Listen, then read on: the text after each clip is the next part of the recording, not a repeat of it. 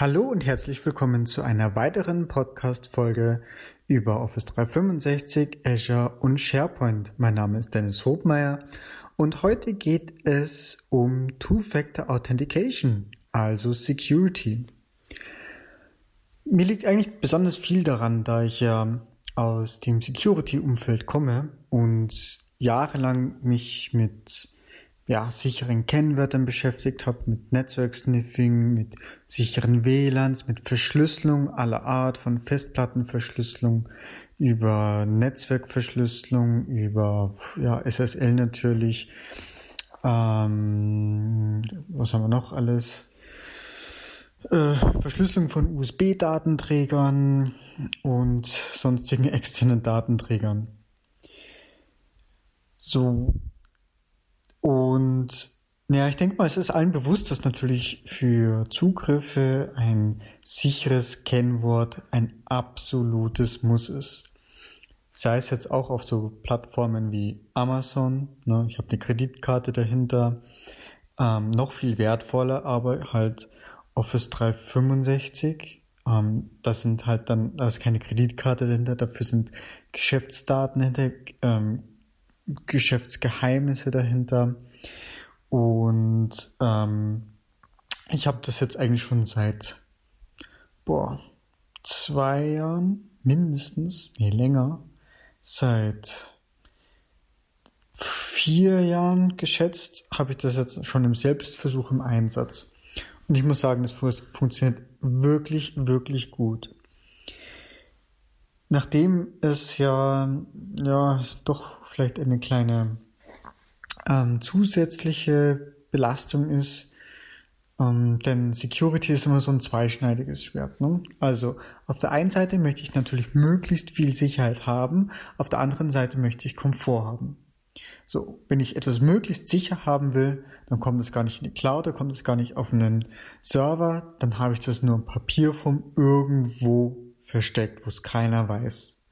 So, das ist natürlich nicht besonders komfortabel und ähm, ist natürlich auch nicht beliebig teilbar mit einer großen Menge an Menschen.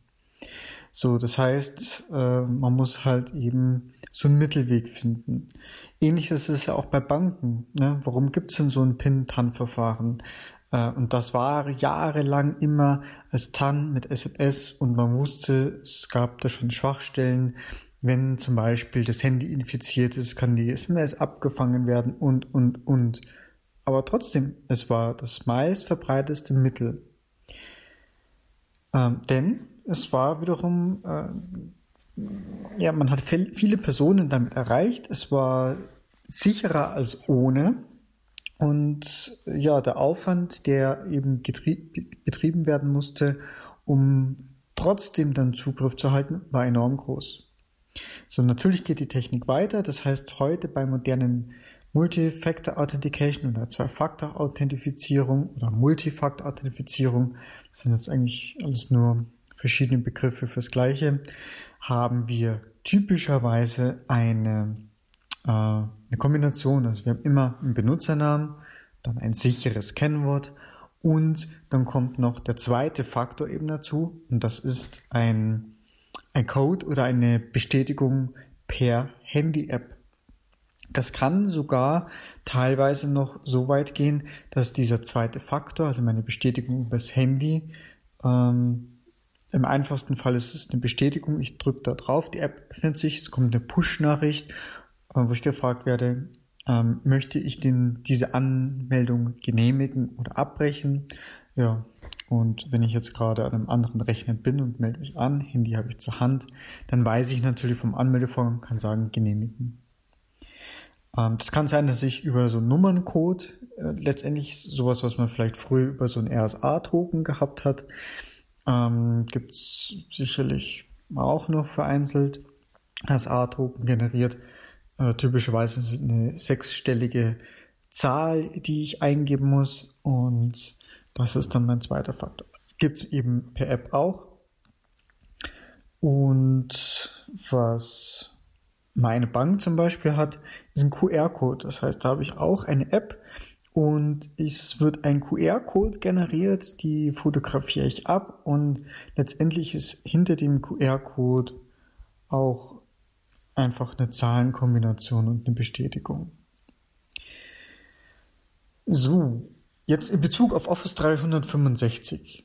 Wo macht es da Sinn und wann aktiviere ich das? Ähm, grundsätzlich würde ich es mindestens, mindestens für hochprivilegierte Administrator-Accounts aktivieren. Das sollte das absolute Minimum sein, denn ein Administrator-Account hat grundsätzlich mal Zugriff auf all ihre Benutzer, denn er kann Passwörter zurücksetzen, also je nach Synchronisierungsvariante. Ähm, und er hat einfach Zugriff auf den kompletten SharePoint, damit auf komplett Groups, Teams, heißt auf alle unternehmensrelevanten Daten, hat vielleicht noch Zugriff auf den Exchange und damit dann äh, noch auf E-Mail-Postfächer oder kann sich dann zumindest indirekt Berechtigungen verschaffen. Ähm, so, jetzt ist natürlich, kommt vielleicht mal die Frage auf, na, was ist, wenn ich denn diesen zweiten Faktor verliere. Ähm, auf, darauf sollten Sie natürlich gut vorbereitet sein. Also zum einen äh, gibt es noch eine Alternative, das heißt, Sie können äh, durchaus, wenn Sie den zweiten Faktor verlieren, äh, können Sie auch eine Telefonnummer noch angeben. Aber sagen wir mal so, Sie haben dann mindestens zwei hochprivilegierte Administratorkonten und der zweite Faktor ist auch auf zwei unterschiedlichen Geräten. Somit haben sie gewährleistet, dass beide Accounts abgesichert sind und dass jetzt im Falle von einem technischen Defekt vom zweiten Faktor sie trotzdem einfach und schnell selber sich wieder anmelden können oder zumindest ein Kollege. Ähm, genau. Also das sollte das absolute Minimum sein. Ich mache das in der Kombination typischerweise noch so.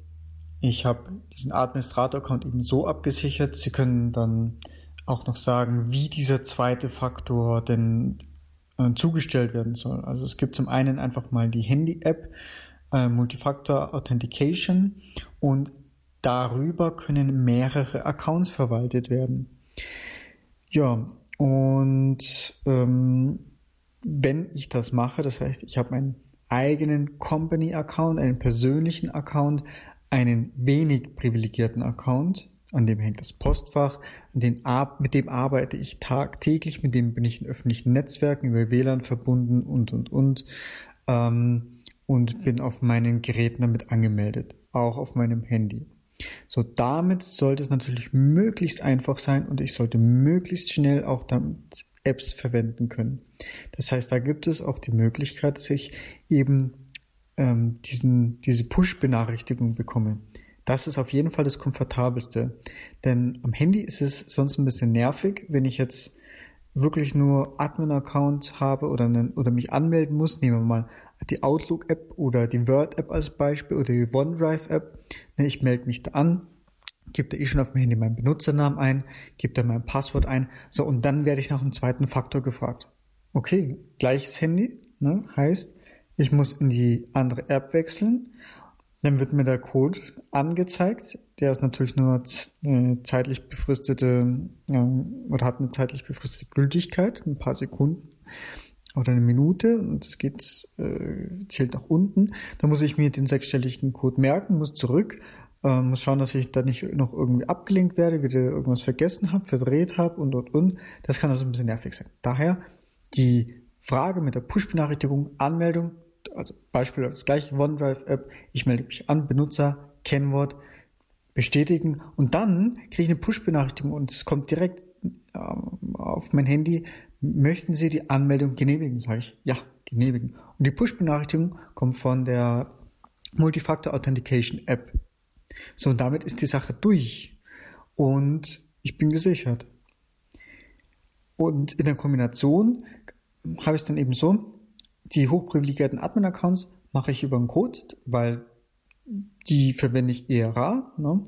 Das heißt, die nehme ich typischerweise einen PC, wo ich auch weiß, okay, das ist eine halbwegs äh, gesicherte Verbindung und ähm, gebe dann halt den sechsstelligen Code ein. Das ist nicht so häufig, aber für das überwiegende verwende ich die Push-Benachrichtigung. So, und ja, damit habe ich eigentlich recht einfach eine ähm, ja wirklich mehr Sicherheit für meine Accounts erreicht. Und ähm, ich kann zudem noch, gibt es mittlerweile die Möglichkeit, dass ich nicht bei jeder Anmeldung danach frage. Das wäre nämlich auch so noch so eine Sache. Ne? Jedes Mal, wenn ich einen Rechner neu starte, ne? OneDrive-App startet ja auch, will sich anmelden, Benutzername, Kennwort, zweiter Faktor. Das ist äh, eigentlich auch sonst ein bisschen störend, aber ich kann sagen, 60 Tage lang nicht fragen. Das heißt, mein zweiter Faktor, ich bestätige es einmal und dann merkt er sich diesen Code quasi 60 Tage, ähm, kriegt er seinen Token und der ist so lange gültig. Und dann wird es natürlich komfortabel, weil wenn ich einmal in zwei Monaten beim Rechnerstart, wenn ich mich da anmelden muss, nochmal über mein Handy, was ich auch irgendwo in der Nähe habe, meinen zweiten Faktor nochmal bestätigen muss. Hey, sehr gut. Dann ist ja alles gut. Und ich habe ein gutes Gewissen. Ich bin auch oft unterwegs und eben in öffentlichen WLANs auch unterwegs oder auf Konferenzen. Und da weiß man nie so genau, wer da vielleicht am Ende mithört. Äh, das WLAN als solches ist offen, ist nicht verschlüsselt. Und da ist es ja dann relativ einfach, den Verkehr abzuhören und da vielleicht was mitzuschneiden. So, in diesem Sinne hoffe ich, dass ich ähm, ah, last but not least, genau, wie aktiviere ich denn das Ganze? Das möchte ich vielleicht noch erwähnen. Und zwar ist das mal grundsätzlich im Office 365 eine Benutzereinstellung. Das heißt, einfach im Admin Center kann ich das Ganze mal pro Benutzer aktivieren. Hier gibt's ähm, einfach mal ja, beim Benutzer Multifactor Authentication und da aktivieren. Das allererste Mal sollte ich über eine Webseite zugreifen, dann muss ich quasi mein Gerät ausrollen und registrieren. Und da wird auch eben ein QR-Code gescannt, die App registriert sich und dann hat sich die Sache ist auch für immer gültig, es sei denn, das Gerät ändert sich mit, sag jetzt mal, Backup Restore, dann ist das auch nicht mehr gültig, weil dann das natürlich erkennt, irgendwie die Geräteseriennummer passt nicht mehr zueinander. Ja gut, ich hoffe, die Information hat euch geholfen und äh, hoffentlich habe ich auch wieder jemanden dazu ermutigt, seinen Account mit mehr Sicherheit auszustatten. Ähm, übrigens, das Ganze funktioniert nicht nur mit Office 365, funktioniert auch mit Facebook, es funktioniert auch mit vielen anderen Diensten, Flickr und, und, und. Ähm, Yahoo. Ich muss gerade so ein bisschen überlegen, ähm, aber ich habe das wirklich bei vielen aktiv. Das heißt, wenn sich bei mir das Handy ändert, habe ich richtig was zu tun. Okay, in diesem Sinne, viel Erfolg. Tschüss. Wenn euch dieser Podcast gefallen hat oder ihr Anregungen dazu habt, Themenwünsche, dann könnt ihr gerne Feedback hinterlassen, entweder per E-Mail podcast.hobmeier.net oder über die Kommentarfunktion. Hinterlasst natürlich gerne auch eine 5-Sterne-Bewertung.